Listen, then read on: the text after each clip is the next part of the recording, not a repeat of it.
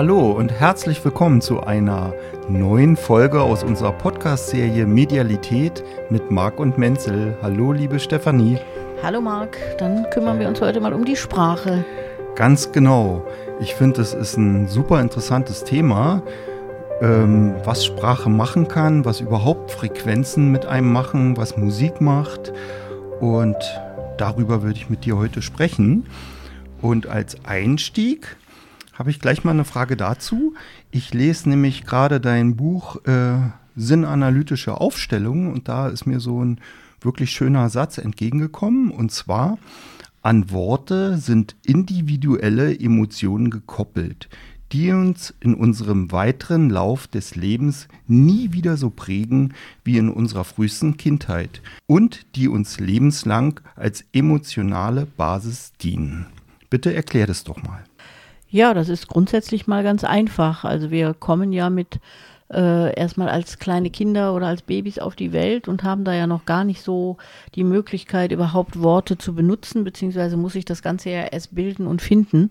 Und dazu dient natürlich erstmal schon die sagen wir wirklich mal Muttersprache, die erleben wir ja schon im Bauch der Mama während der Schwangerschaft. Da hören wir die ja ständig und äh, nehmen auch diese ganzen Schwingungen auf. Und was da für mich eben das Wichtigste ist, jetzt gerade wenn ich auch an diese Aufstellungsarbeit denke, dass wir da nicht nur die Worte jetzt im Ablauf von den Vokalen und Konsonanten aufnehmen, sondern tatsächlich auch die Emotionen, die an diese Worte gebunden sind.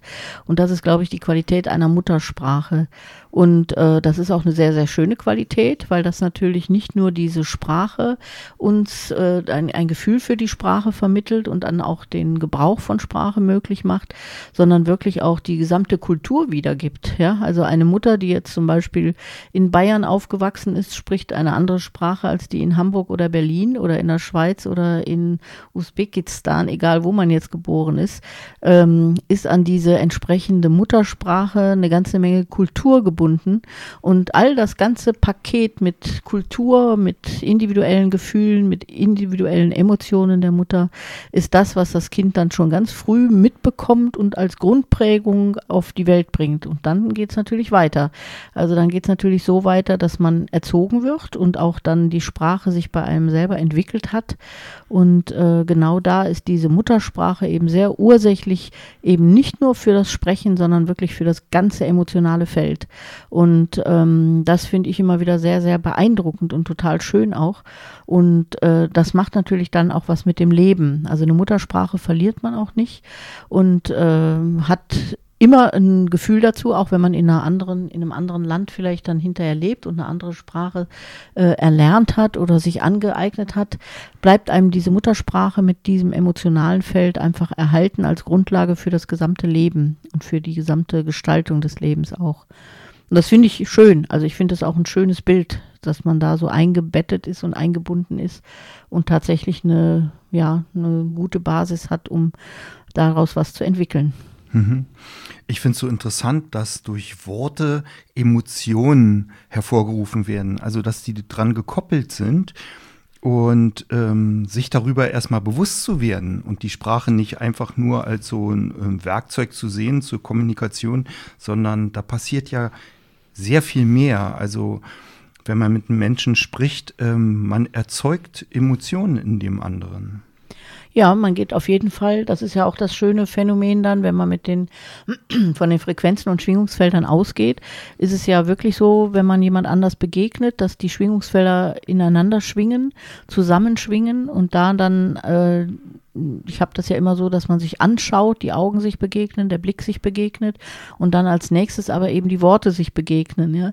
Und mit dem Begegnen der Worte, mit der Aussprache, mit der Höhe und Tiefe des Tons, mit dem man spricht, das macht mit dem anderen was, mit dem Schwingungsfeld was, die begegnen sich auch wieder. Und man kann das eben als angenehm empfinden, als angenehm auch äh, aufnehmen. Und man nimmt eben im Gespräch, wie du schon gesagt hast, eben nicht nur das Wort wahr, ja, dann wäre es eine ähm, Robotersprache, ja, der Roboter spricht ja ein bisschen abgehackt und unemotional, der gibt nur die, den Inhalt wieder, ja, aber eben als Gefühl haben wir den Sinn in unserer Sprache und in jedem Wort, was wir nutzen und in jeder Betonung, in jedem Tonfall, in jedem Rauf und Runter mit der Stimme kommt eben eine ganze Menge an mehr mit, an Emotionen. Und Menschen, die genau da auch Störungen in Anführungszeichen haben, ich spreche ja nicht von Störungen, sondern einfach eher von Phänomenen, ja, also wenn jemand zum Beispiel äh, in einer Depression ist oder äh, eine andere Störung jetzt vom emotionalen Feld her hat, dann hört man das auch schon in der Sprache, das kennt jeder, ja, dass jemand eben eher so sagt, ach ja, ich habe heute überhaupt gar keine Kraft mehr, ja, also dass man schon in der Sprache vermittelt bekommt, was steckt denn da alles hinter, ja, äh, oder an welchen Blockaden sind denn da jetzt gerade diese Worte gebunden. Also das kommt alles mit rüber, genauso umgekehrt, dass man eben freudig sagt, oh ja, toller Tag heute, ich freue mich, die Sonne scheint, ja, also da kommen ganz viele Emotionen mit oder äh, so hat auch jede Kultur dann in ihrer Sprache bestimmte Ausdrücke und bestimmte Definitionen an Hintergründen aus der Kultur, die auch mitgeliefert werden. Ja, also dass man bestimmte Erfahrungen hat und auch die an diese Sprache gebunden sind. Mhm. Und die ruft man ja ab durch, ähm, durch bestimmte Worte. Also wenn ich jetzt sage ja, Urlaub oder so, dann empfindest du dann was anderes und du hast auch äh, Bilder, als ich jetzt zum Beispiel, oder wenn ich sage Erdbeerkuchen oder äh, so eine Dinge. Also das finde ich ja bemerkenswert, dass da viel mehr dran hängt, als wenn man die Sprache eigentlich nur so als ein ja ein einfaches Tool sieht. Oder als Technik lernt dann, ne? Hm. Genau, so als Methode sieht, um ja Wissen zu transportieren. Und ich habe mir gedacht, dass doch bestimmt die Sprache und die Möglichkeiten der Sprache, der Wortschatz auch mit der Bewusstseinsentwicklung einer Kultur zusammenhängt, oder? Auf jeden Fall. Und äh, da kommt eben das ganze emotionale Feld der Kultur dahinter. Also das ist auf jeden Fall so, dass da bestimmte Prägungen drin sind, bestimmte blockierende Thematiken auch, wie ich das ja schon mal auch beschrieben habe, dass man in Deutschland ja eine große Schuldthematik hat. Ja, also dass wir da wirklich alle, wenn wir in Deutschland geboren sind, äh, dieses Thema schon mit im Gepäck haben, ohne dass wir individuell jetzt unbedingt da äh, drauf anspringen müssen. Aber jeder von uns fühlt sich als Deutscher immer sehr schnell schuldig. Ja, und äh, das ist schon interessant. Man erlebt es dann auch nochmal im familiären Umfeld. Aber das kann eben so eine Grundprägung einer Kultur sein. Und ja, wenn man sich dann so vorstellt, wie unterschiedlich die verschiedensten Sprachen auf der ganzen Welt sind, auch wie emotional, also gerade wenn wir jetzt so an die südlichen Kulturen denken, jetzt Italien, Spanien, Portugal, die südlichen Länder äh, oder auch ja alle alle Sprachen im Prinzip ja bringen immer die ganze Kultur mit, auch die ganze Geschwindigkeit einer Kultur und aber eben auch die gesamten emotionalen Hintergründe einer Kultur. Also alles steckt da drin und äh, ja, das ist einfach sehr viel komplexer, als wir das immer uns vorstellen. Und was ich sehr noch schön finde, auch äh, was Sprache noch betrifft, äh, das hm. fand ich immer ziemlich beeindruckend, wenn man sich so mit der Eurythmie beschäftigt und der Sprachgestaltung jetzt aus der anthroposophischen Sicht gibt es eben Untersuchungen dazu, dass wenn man in einem Gespräch ist und ich jemanden zuhöre, machen meine Stimmlippen immer die Bewegungen mit desjenigen des anderen, also des Gesprächspartners, ja. Also ich nehme tatsächlich diese über meinen Hörsinn diese Worte auf, die der andere spricht und bewege mich innerlich immer mit. Also das finde ich auch ein interessantes Phänomen, ja, ähm, dass man wirklich die, in diese Bewegung des anderen auch reinkommt und natürlich da auch diese ganzen Emotionen dran gebunden sind. Das wollte ich gerade noch ergänzen, dass man sich mal so klar macht, dass das nicht nur einfach Quatschen ist und Reden ist, sondern tatsächlich Sprache ein unwahrscheinlicher Schatz auch ist und auch eine unglaubliche Fülle hat und Komplexität hat und das äh, wir das eigentlich, finde ich, manchmal manchmal zu wenig schätzen, was die Sprache alles kann und was die Sprache mit uns so macht auch, ne? Ja, auf jeden Fall. Diese Emotionalität, was du auch angesprochen hast, also die finde ich zum Beispiel im Französischen oder im Italienischen. Beim Französischen sagt man ja auch, das ist die Sprache der Liebe. Äh, den slawischen Sprachen, muss ich ehrlich sagen, so, so mehr aus dem Ostblock kennt man die, kann ich das irgendwie nicht abgewinnen. Ja, das ist auf jeden Fall so, dass man da unterschiedlichen Zugang auch hat. Ne? Oftmals hängt das auch bei einem persönlich jetzt mit anderen Inkarnationen zusammen noch. Also, dass man so sagt, ich hatte früher schon mal eine Inkarnation in einer anderen Kultur und daher habe ich da einen Zugang zu der und der Sprache oder zu der, die ist mir sympathisch und die mag ich gar nicht. Ja, äh, Ich fand aber auch interessant so, ähm, gerade wenn man sich mit Sprache beschäftigt, diese Tatsache, dass wir ja in der deutschen Sprache äh, unfassbar viele Worte haben und unheimlich komplexe Grammatiken haben. Ja? Also die Sprache ist ja, glaube ich, auch nicht so ganz einfach zu lernen für jemand extern. Ich kann mir das nicht vorstellen. Also als Muttersprachler hat man da immer gar keine Vorstellung zu. Aber ich weiß zum Beispiel, es gibt äh, eine Dokumentation zur arabischen Sprache, dass da eben weniger Worte gebraucht werden und mehr gefüllt werden muss. Ja? Also dass ein Wort, was gesagt wird, immer mit diesem Gefühl, was dahinter ist, nur verstanden werden kann. Ja? Also, äh, dass man äh, da das Gefühl viel höher einschätzt, als äh, da würde bei uns hier, in, wenn wir das im Deutschen hätten, eine reine Verwirrung entstehen. Das könnten wir gar nicht. Ja? Also, dass so, so an ein Wort ganz, ganz, ganz viele Gefühle gekoppelt sind und man durch diese Stimmlage verstehen muss, was gemeint ist. Ja? Also, das sind wir einfach nicht gewohnt. Und ich finde sowas mhm. sehr interessant, wenn man sich das mal so ja, betrachtet auch. Ne? Das finde ich auch. Ähm, die deutsche Sprache, was ich auch sehr interessant finde, ist ja besonders gut dazu geeignet, um wissenschaftliche Sachverhalte auszudrücken. Und ich habe gelesen, dass äh, Habilitationen, also die Schriften, um eine Professur zu erlangen, bis zum Ersten Weltkrieg weltweit äh, in Deutsch abgegeben werden mussten. Mhm. Die wurden in Deutsch verfasst. Das ist doch auch äh, bemerkenswert, oder? Ja, es hat auch eine gewisse Coolheit, ne? Mhm. Wahrscheinlich oder so, ja. Ja. Ja. Genau. Ähm, Nochmal zur Sprachentwicklung zurückzukommen. Das hatte ich ja schon gefragt, dass die Bewusstseinsentwicklung einer Kultur eben sich auch in der Sprache widerspiegelt. Und da habe ich eine Frage dazu, ähm, nämlich indigene Völker das ist ja mal bekannt geworden, dass die viele Worte nicht haben, die wir kennen. Die zum Beispiel ein Wort für Schuld nicht kennen, für ein Wort für mein und dein nicht kennen. Ähm, kann man das jetzt auf eine Bewusstseinsentwicklung zurückführen? Oder welche Gründe hat das? Welche Ursachen können dafür stehen? Und auf jeden Fall haben wir ja über unsere Kulturen auch eine, ähm, ja, eben da eine ganz andere, komplett andere Sprachentwicklung genossen.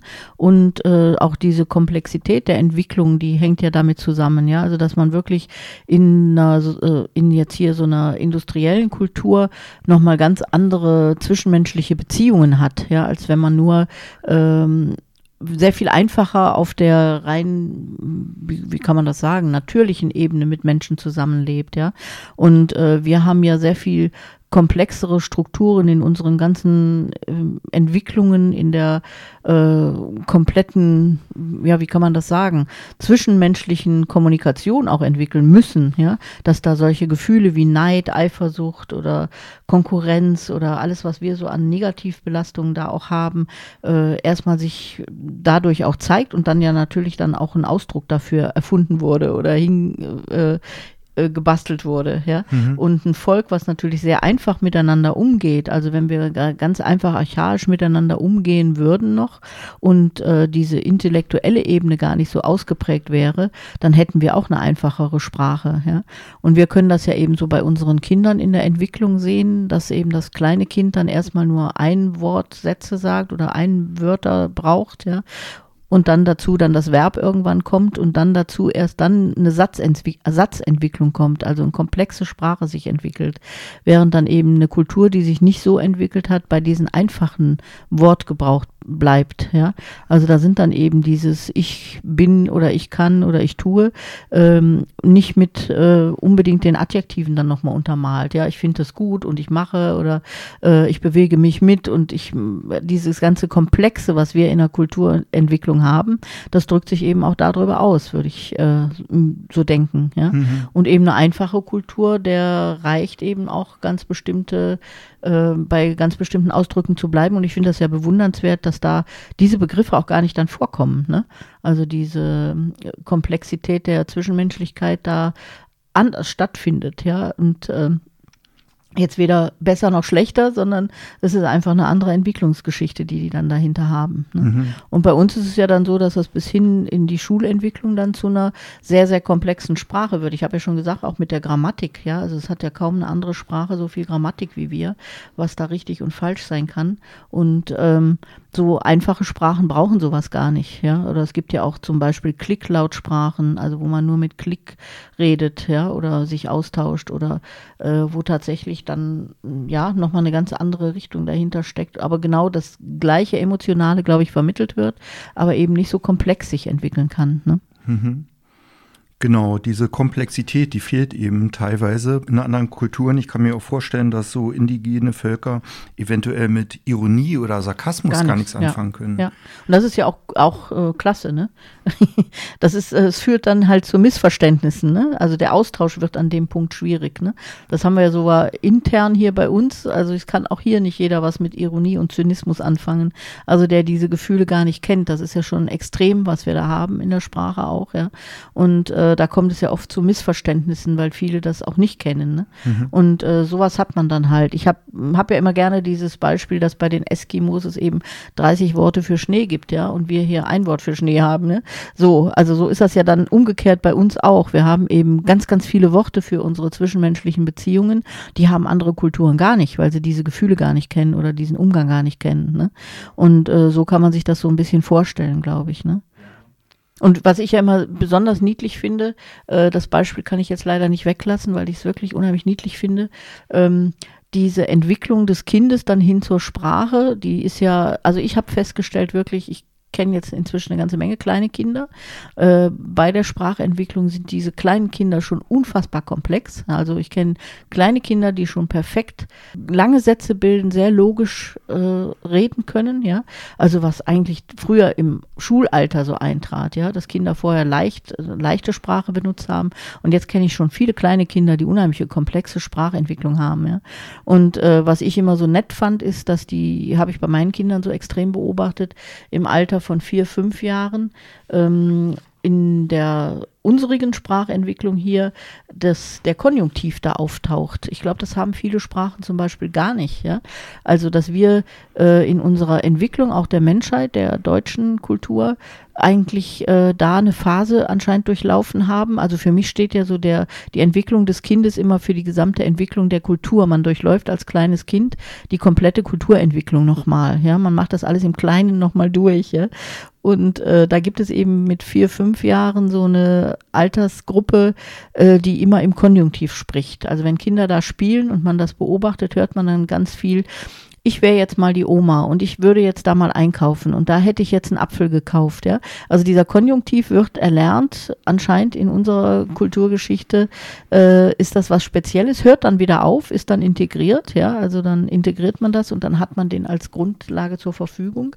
Und ähm, das fand ich immer total niedlich zu beobachten, dass die in diesem Konjunktiv so leben und äh, dass das dann auch wieder aufhört, ja. Also dass dann ein Schulkind, wenn das in die Schule kommt, diesen Konjunktiv selbstverständlich integriert hat und nicht mehr so als Spiel nutzt.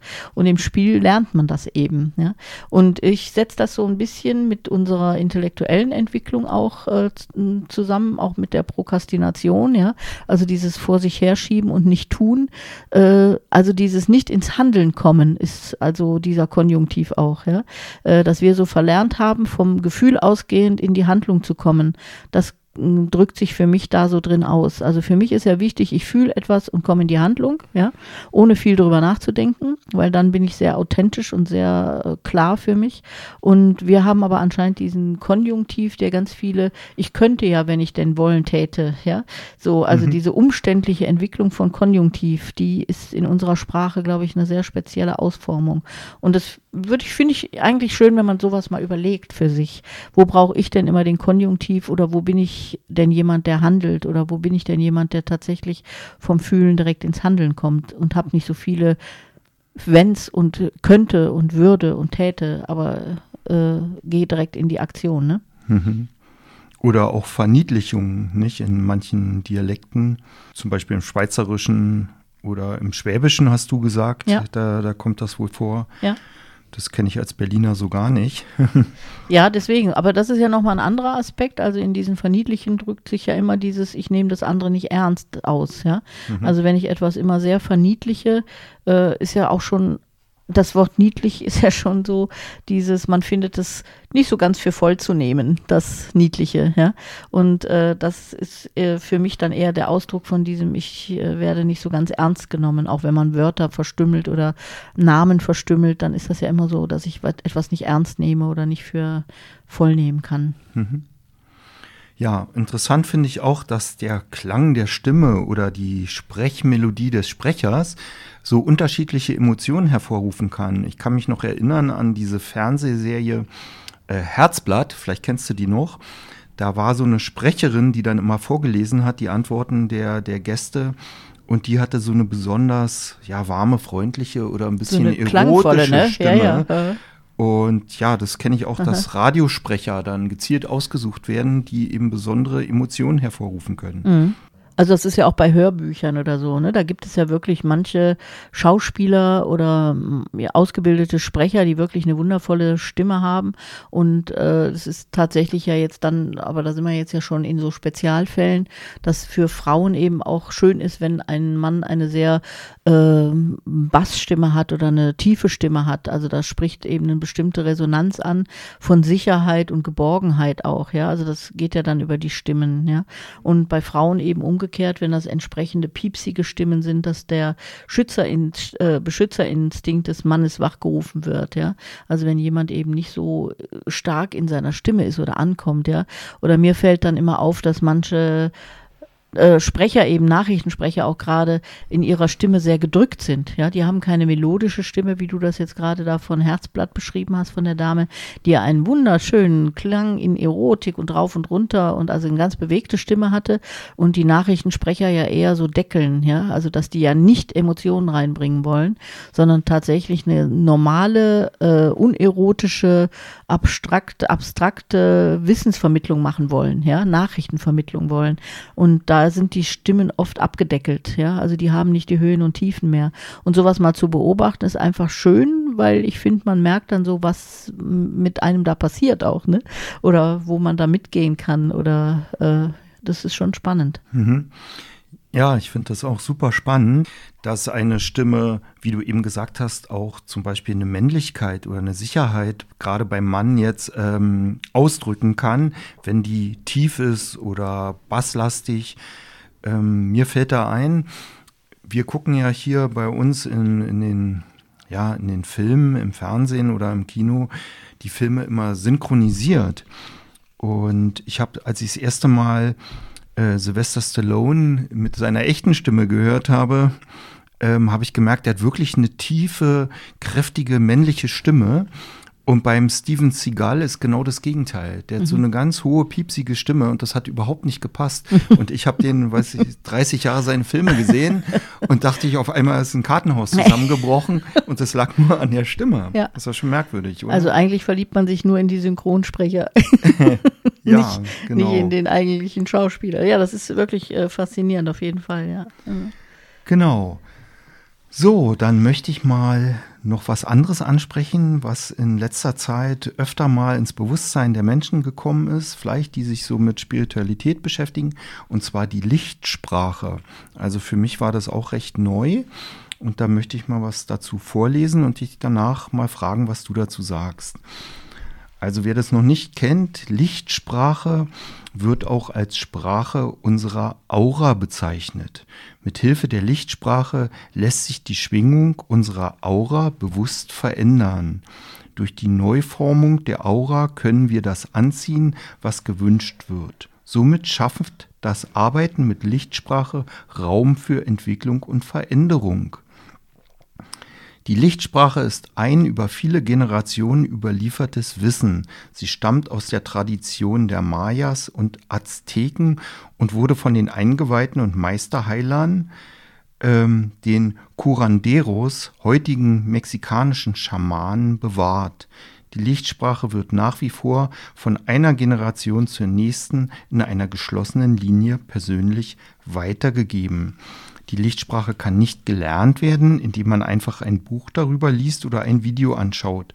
Um wirklich zu lernen, mit Lichtsprache zu arbeiten, ist es notwendig, in der Gegenwart eines Lichtsprache-Lehrers zu sitzen.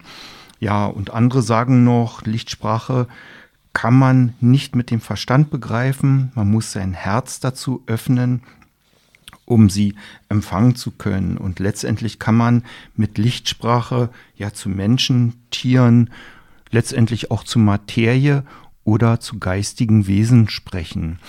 Ich will jetzt hier mal kurzen Ausschnitt Lichtsprache anmachen aus dem Internet. Ich habe hier ein YouTube-Video von dem Robin Kaiser gefunden, dass der Zuhörer mal einen Eindruck kriegt.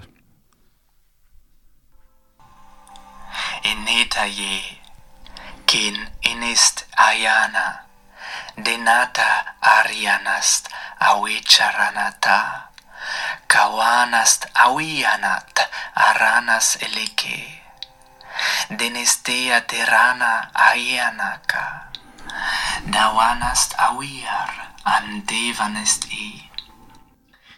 Okay, das soll mal als kleiner Eindruck äh, genügen. Also ich finde es schon sehr interessant. Ich verstehe das bisher nicht, was da gesagt wird. Und liebe Stefanie, würde dich mal bitten, dass du jetzt was dazu sagst. Ja, auf jeden Fall gerne. Also es berührt schon, es macht ja was mit einem. Also man merkt schon, dass das ähm, ja beim am Herzen was in Bewegung setzt. Und für mich ist die Wahrnehmung eben die, äh, egal jetzt wie der Ursprung ist, äh, es gab ja, bevor sich unsere gesamten Kulturen entwickelt haben und unsere Sprachen daraus sich auch ergeben haben und entwickelt haben als diese Muttersprachen, was ich jetzt eben beschrieben habe, gab es ja eine allgemeine Sprache. Ja, man kennt ja vielleicht die Geschichte vom Turm zu Babel, wo sich das erst ergeben haben, dass die verschiedenen Sprachen entstanden sind und man sich nicht mehr verstehen konnte, sondern jeder in einer anderen Zunge sprach. Und äh, das hier ist jetzt, glaube ich, diese diese Sprache, die es dahinter gab, als diese Ursprache, an die man sich auch wieder anbinden kann. Also wo man tatsächlich wieder zu dieser Einheit findet, auch zu dieser Schöpfungsebene und dass manche eben da diese Anbindung haben, wie jetzt hier der Robin Kaiser, der das aufnehmen kann und wiedergeben kann. Also ich kenne das nur von Menschen, die manchmal davon träumen, von solchen Sprachen. Das ist dann so eine Anbindung. Äh, ich kenne es auch, dass äh, meine Tochter da früher als Kind wach wurde im Bett Bett gesessen hat und so gesprochen hat und keiner sagen konnte, was ist denn das überhaupt? Also es war eben diese Sprache, die für den Intellekt nicht verständlich ist, sondern tatsächlich so eine Anbindung an eine Schöpfungsebene darstellt und äh, einem diese Urverbundenheit eine reine Schwingung und nicht eine intellektuell zerlegte, abgetrennte, analysierende Sprache ist. Also so würde ich das übersetzen. Und das ist natürlich total schön und schön, wenn man sich da auch einschwingen kann und wenn man das auch aufnehmen kann. Das Spannende bei diesen Sachen ist ja wirklich, dass die nicht übersetzbar sind, ja. Also das ist ja nichts, wo man sagen kann, ach, das schreiben wir jetzt mal eben nieder und machen da einen Text raus. Das geht eben nicht, sondern das ist eine Herzsprache. Und äh, für mich ist ja so gerade dieses äh, Zungenchakra, was ja jetzt wieder aktiv äh, vor ein paar Jahren wurde oder aktiviert ist und ähm, ja genau das wieder bringt, also dass das Herz auf die Zunge bringt, dass man also mit einer Sprache spricht, wo wir wirklich in diese Verbundenheit wieder reingehen und wegkommen von diesem sehr trennenden, verletzenden, harten äh, intellektuellen Sprechen, also dass wir diese Sprache da wahrscheinlich auch in Zukunft wieder neu sehen dürfen und wirklich eine Verbundenheit über die Sprache fühlen können, äh, was ja heute in den Kommunikationen sehr abtrennend ist. Du hast das eben mal ja so gesagt, ähm, dass man da auch äh, tatsächlich unterschiedlich in äh, verschiedenen Kulturbereichen spricht. Ich würde da nochmal sagen, man kann zum Beispiel ja sogar ähm, in verschiedenen Firmen oder Arbeitsbereichen andere Sprachen sprechen. Ja? Also Akademiker und, äh, unterhalten sich ganz anders als so der normale Mensch. Und da gibt es wirklich ja spezielle Anglizismen in vielen Bereichen der Arbeit, wo sich dann untereinander sogar die Menschen in verschiedenen Arbeitsbereichen überhaupt nicht mehr verstehen können. Und das ist wie eine Fremdsprache. Und äh, das führt ja immer weiter in diese Trennung. Und die Zukunft der neuen Dimension ist wieder die Einheit. Das heißt, so diese Herz, das Herz wieder über die Zunge zu vermitteln, das ist ja die Zukunft, ja. Und davon äh, können wir, glaube ich, ausgehen, dass wir da auch wieder hinkommen und uns da auch liebevoll wieder begegnen können, ohne dass der Intellekt uns immer messerscharf zerschneidet und noch weiter zerstückelt und analysiert, sondern wirklich wieder dieses Ganze auch zu fühlen ist und auch diese Anbindung an ein höheres Bewusstsein zu fühlen ist. Und äh, ich glaube, das ist das, was da rüberkommen kann oder was da auch zu verstehen ist. Also unser Bedarf ist ja, das merkt man ja dann auch wieder, man wird dann gleich gerne übersetzt haben, was das heißt. und das geht da halt nicht, sondern man kann nur sein Herz öffnen, sich anbinden und das aufnehmen. Und ich glaube sogar, dass es für jeden was anderes heißt. Ja, also wenn, wenn man wenn es ums um was bedeuten geht, äh, bedeutet mit Sicherheit sowas für jeden was Individuelles. Das ist wie so eine Vision auch. Und da ist die Bedeutung immer individuell und nicht kollektiv verständlich. Mhm. Und Sprache ist ja wirklich, wenn man unsere Sprache anguckt, ist hart, messerscharf, zerschneidet. Und in den Kommunikationen, wenn er jetzt gerade mal so bedenkt, äh, Kommentare auf Facebook oder was auch immer so auf dem Normalen stattfindet, ist sehr verletzend. Ja, also das ist ja nichts, was schön ist, sondern das ist ja wirklich, was nur noch verletzend ist und gar nicht mehr die Schönheit der Sprache nutzt und auch nicht die Schönheit mehr anspricht in einem als Sprache. Mhm. Ja, auf jeden Fall. Diese Lichtsprache wird ja auch als Seelensprache oder Herzsprache äh, bezeichnet, im Gegensatz zu unserer normalen Verstandessprache. Und wie du sagst, es geht da wahrscheinlich um Anbindung, äh, Verbundenheit, Emotionen, Ganzheit. Und ich äh, denke mir, über so eine äh, Lichtsprache können wir jetzt nicht uns verabreden morgen zum Kaffee um 15 Uhr, oder? Schwierig auf jeden Fall.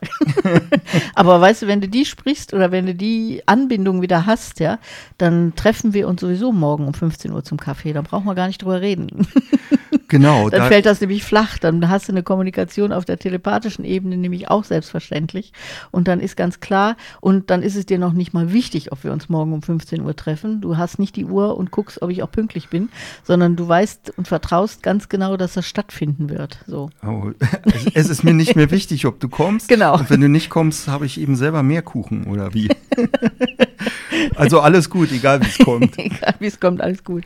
Genau, da habe ich gut, dass du das sagst, nämlich auch noch eine Frage zur telepathischen Kommunikation. Ich fand das so klasse. Ich habe damals mal ein Buch von, über den Daskalos gelesen, den äh, berühmten Heiler aus Zypern, der letztes Jahrhundert gelebt hat. Und der schreibt in einem Buch, dass er Besuch hatte von einem indischen Yogi. Und die haben sich zusammengesetzt ähm, bei ihm im Haus und ähm, haben telepathisch miteinander kommuniziert. Also die haben nicht gesprochen und die haben dann anscheinend ja, wie, wie geht telepathische Kommunikation? Da werden nur Visionen und Bilder ausgetauscht. Ähm, kannst du das auch? Machst du das manchmal? Ist das unsere Zukunft? Was also es ist auf jeden Fall unsere Zukunft und es geht genau ja in die Richtung, was wir gerade auch schon besprochen haben. Da geht es nicht um die intellektuelle Sprache, also ich vermittel dir da eben nicht morgen 15 Uhr Kaffee trinken, ja, sondern unsere Schwingungsfelder gleichen sich so an, dass wir selbstverständlich äh, im, uns in der gleichen Ebene bewegen und selbstverständlich morgen um 15 Uhr da sitzen beim Kaffee. Aber das hat nichts mit Sprache zu tun, sondern tatsächlich mit Feldangleichungen, ja. Und äh, das ist so ein unausgesprochenes Verständnis, würde ich mal sagen. Also du kommst da auf ein höheres Level der Verbundenheit und da brauchst du eben gar keine Sprache mehr, sondern da ist die Sprache überflüssig, überflüssig und äh, du gehst aus dieser Verbundenheit mit einem anderen Wesen oder einem anderen Menschen, äh, bist du in einer, in einem Austausch, ja. Also du musst nicht mehr die Sprache nutzen, sondern bist energetisch im Austausch. Und so würde ich das verstehen. So kann man in einem Raum sitzen, dann brauchst du gar nicht zu sprechen. Äh, du schwingst miteinander und du weißt, was dem anderen gerade bewegt und was der fühlt. Aber auch da würde ich wieder sagen, du weißt dann nicht genau, äh, was der dir erzählt hat, was an seinem Auto kaputt war und wie viel das gekostet hat, das zu reparieren. So ist ein telepathischer Ausgleich äh, an so eine an, telepathische Aus Annäherung nicht, sondern äh, du kriegst einfach nur sein Schwingungsfeld mit und kriegst die Informationen, die ihn gerade im Leben bewegen und äh, bist aber auf einem ganz anderen Level des Austauschs. Ich weiß nicht, ob ich das jetzt so verständlich machen kann.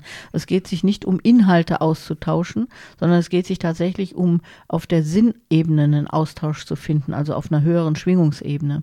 Habe ich dann gar kein Interesse mehr an dem Inhalt, an den Details, wenn ich die dann nicht austausche? Oder dann müsste ich ja doch noch mal sprechen anschließend. Na, wie, wie teuer war es jetzt? Und genau, das hast du aber gar nicht mehr, das Interesse. Mhm. Das ist vollkommen unwichtig auch, ne? Ja. Also diese Inhalte werden sowieso immer unwichtiger. Wir kapieren immer mehr, dass diese Inhalte nur der Ausdruck unserer Schwingung ist. Und wenn wir dann telepathisch unterwegs sind, nehmen wir nur noch diese Schwingungsebenen wahr. Aber du kennst es vielleicht, also in der Telepathie ja, ähm, was man auch schon unter Telepathie fassen kann, ist, wenn ich jetzt zum Beispiel äh, intensiv an meine Kinder denke und zwar auch liebevoll, ja, also mit offenem Herzen sozusagen äh, und überlege, ach, wie geht's dem wohl und was ist los? Und äh, kriegst so mit, da ist irgendwas, dann bin ich sicher, dass dann das sofort übers Telefon geht, ja, dass man im Moment dann noch materiell Kontakt aufnimmt, aber im Grunde hat der andere ja dann telepathisch oder auf dieser Schwingungsebene wahrgenommen, dass ich dran gedacht habe oder ich habe dran gedacht, weil er mit mir Kontakt aufgenommen hat, je nachdem. Ja, da ist ja immer Hen- und Ei-Frage.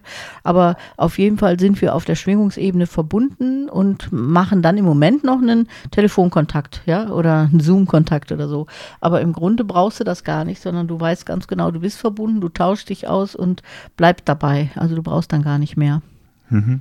Im Moment sind wir halt immer noch an Technik gebunden. Ja, ne? okay. Aber das kennt ja jeder, also dass er so an Menschen denkt oder dass er eng verbunden ist oder einfach weiß, man braucht gar nichts sagen, man weiß, was der andere fühlt und denkt, ja.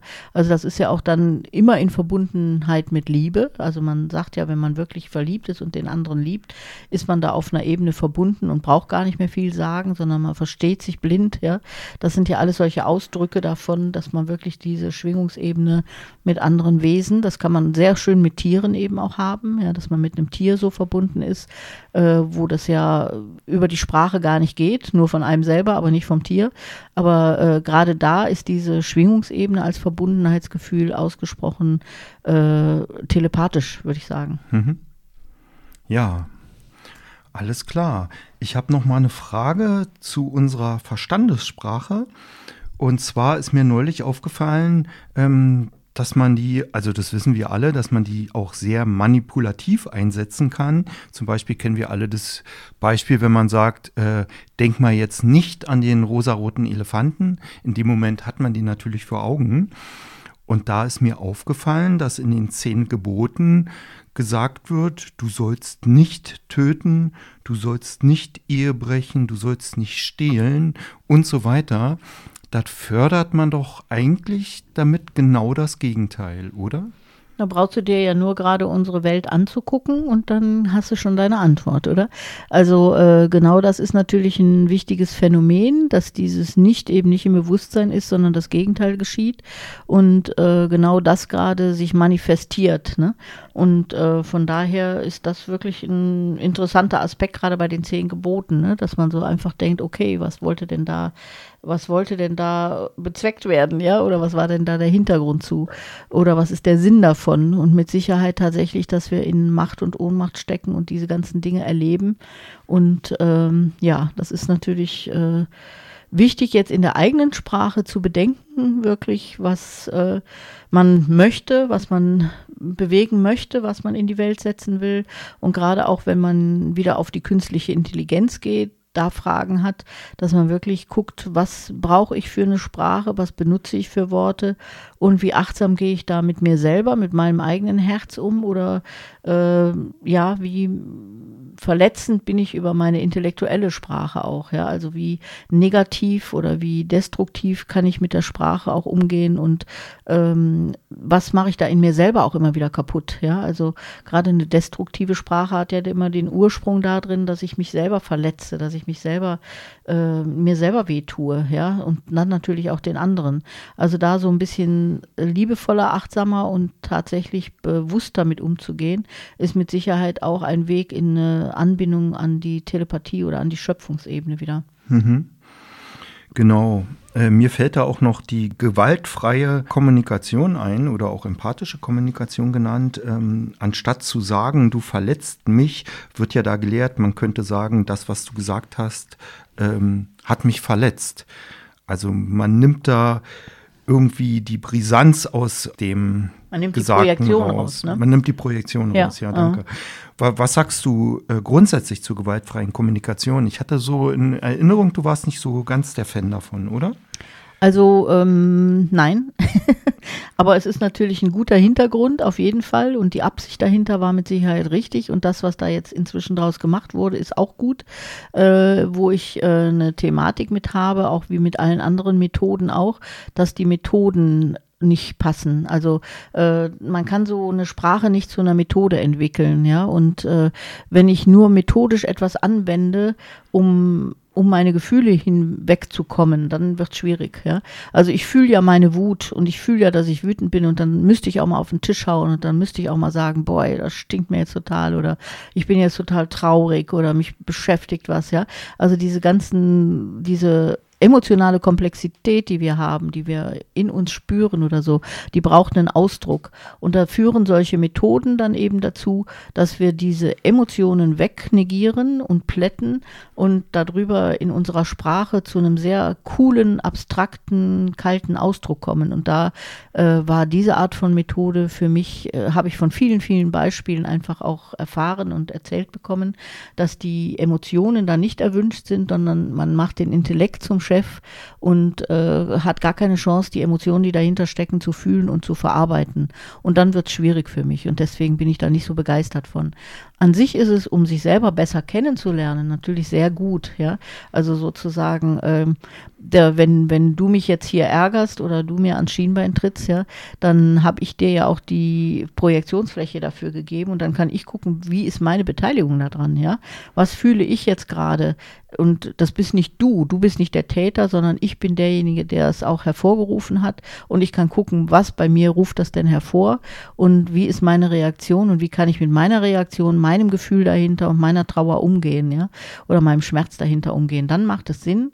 Und äh, natürlich sollte ich niemals jemand anders beschimpfen oder niemals in die Projektionsebene gehen, dass ich sage, du bist schuld, dass es mir schlecht geht. Das ist natürlich eben schon der richtige Weg, ja, äh, sozusagen. Aber ich muss eben trotzdem fühlen, dass es mir schlecht geht und muss mir diesen Raum dafür auch nehmen, das auszuleben, ja. Mhm. Und äh, das fehlt mir da eben oft. Aber wenn das so wie jetzt modern ja umgesetzt wird, ist das mit Sicherheit ein richtiger Ansatz dahinter. Mhm.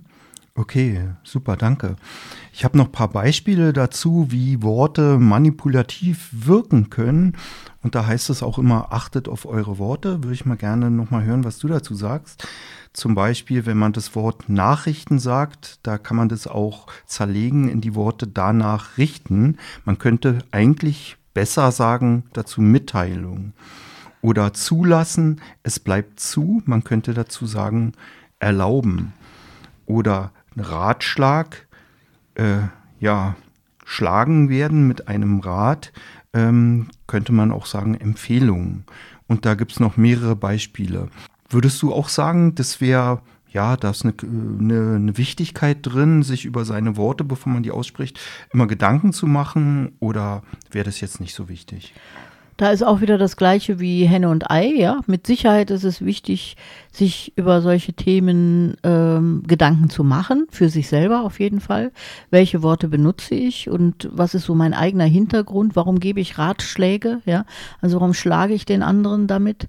Äh, das finde ich äh, interessant. Bei Nachrichten käme jetzt zum Beispiel als erstes das Richten. Das finde ich da interessant drin, wenn man über jemand richtet. Ja, äh, wäre mir jetzt sogar noch mehr als, aber ich finde Mitteilen viel schöner, weil da teilt man was mit den anderen. Ja, äh, also äh, da mal sich selbst so reinzuspüren und diese einzelnen Begriffe mal sich auf der Zunge zergehen zu lassen und zu gucken, was es mit einem selber macht und was man denn aussagen möchte damit, finde ich total wichtig.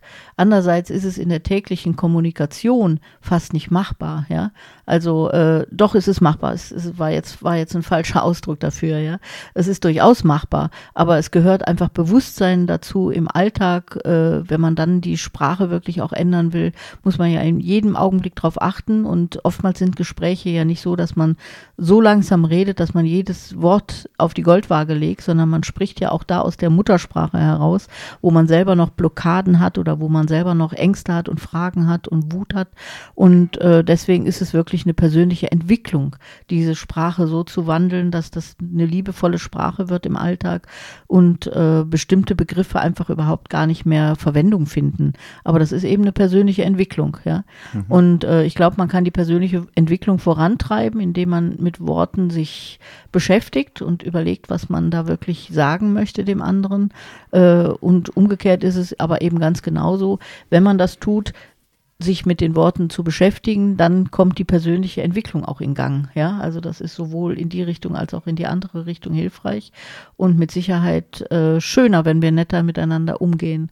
Ich hatte es ja eben schon mal erwähnt, diese ganzen Urteile, Beurteilungen anderer, Verurteilungen anderer, was man in diesen ganzen äh, Hasskommentaren mitbekommt in den äh, ganzen Medien, das ist natürlich ganz furchtbar und das ist ja eine reine Projektion, also wo derjenige, der da irgendwas schreibt, schreibt, das auf andere projiziert, seinen eigenen Schmerz, seine eigene Wut.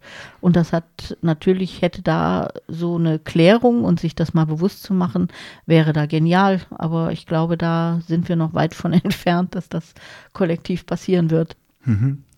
Ja, danke dir. Ich möchte noch ein anderes Kapitel aufmachen und zwar finde ich das sehr interessant. Unsere ganze Schöpfung besteht ja rein aus Energie, aus Schwingung, aus äh, ja, Bewusstsein, was sich hier in der Projektion als unsere Welt, als unsere Schöpfung darstellt. Und man kennt ja diesen Satz, ähm, am Anfang war das Wort, also Sprache ist schöpferisch. Wie siehst du das? Das auf jeden Fall. Also das ist mit Sicherheit so, am Anfang war das Wort. Also das ist ja zum Beispiel eine Möglichkeit und eine Fähigkeit, äh, des menschlichen Bewusstseins, die Sprache zu nutzen, um sich auszudrücken und eben auch um sich zu verbinden, ja, mit anderen in Verbindung zu kommen und Nähe auch entstehen zu lassen. Also da äh, sind wir ja anders unterwegs als jetzt äh, Tierseelen, also die natürlich äh, auch untereinander kommunizieren können, das ist gar keine Frage. Aber so diese menschliche Sprache hat schon was ganz Spezielles und hat eben auch genau aus äh, diesem Hintergrund, den wir ja jetzt schon die ganze letzte Stunde so beschrieben haben, äh, auch einen ganz individuellen Ausdruck und auch eine eigene individuelle Schöpferkraft, die dahinter steckt. Und ähm, ja, da ist es eben, dass das Bewusstsein natürlich hier in unseren Körpern fühlt. Dafür sind wir hier als bewusste Körper oder Verbundenheit von Bewusstsein und Körper unterwegs.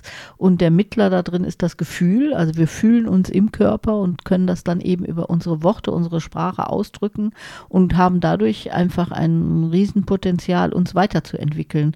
Und äh, das ist, glaube ich, damit auch gemeint. Ja, im äh, Ursprung war das Wort oder das äh, wir uns darüber entwickeln können, uns verbinden können, aber genauso gut auch äh, hassen und abtrennen können. Also da steckt eine große Chance drin, eben dieses Wort so zu nutzen oder diese Sprache so zu nutzen in die Richtung der Liebe und der Verbundenheit und da uns jetzt langsam auch hinzuentwickeln. Also ich glaube, das ist wichtig zu erkennen, ja, dass mhm. die Sprache da sehr bildend ist und das Wort sehr bildend ist und wir aber jetzt in einem Bewusstseinszustand kommen, wo die Verbundenheit wieder zählt und wo vielleicht eine neue Sprache sich auch entwickeln darf.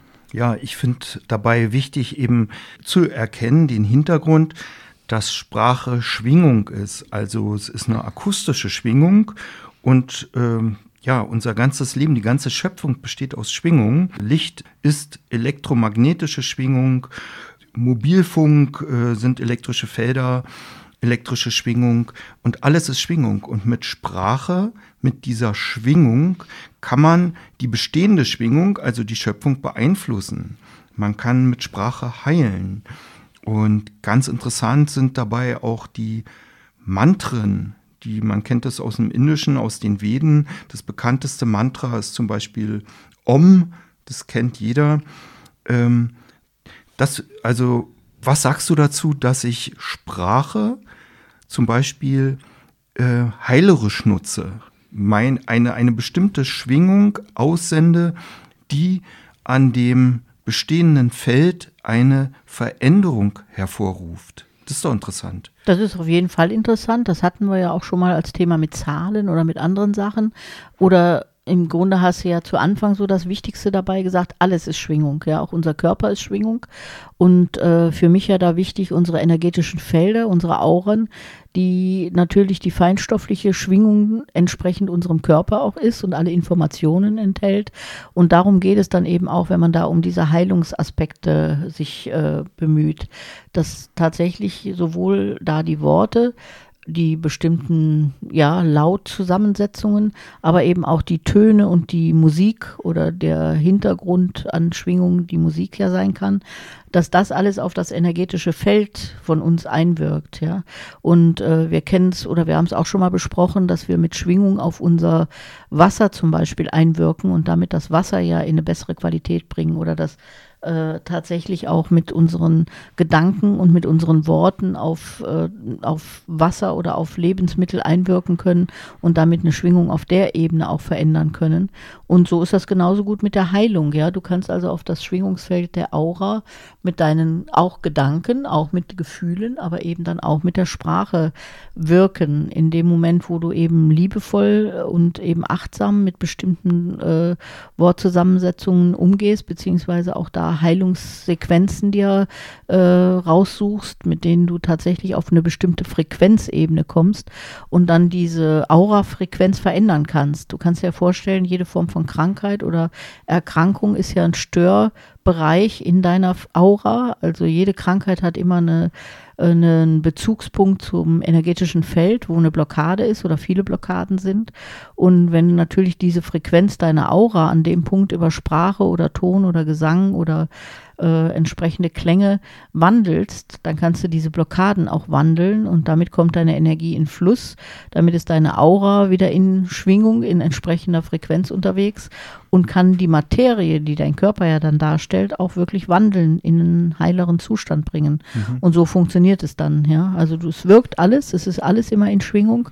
Es gibt nichts, was nicht schwingt und äh, das müssen wir da immer als Hintergrund haben. Also dass uns ganz bewusst ist, dass die Schwingung nicht irgendwie eine getrennte von uns, von uns getrennte Welt ist, sondern dass alles Schwingung ist und wir unseren Körper als getrennt erleben. Aber es ist alles grundsätzlich Schwingung.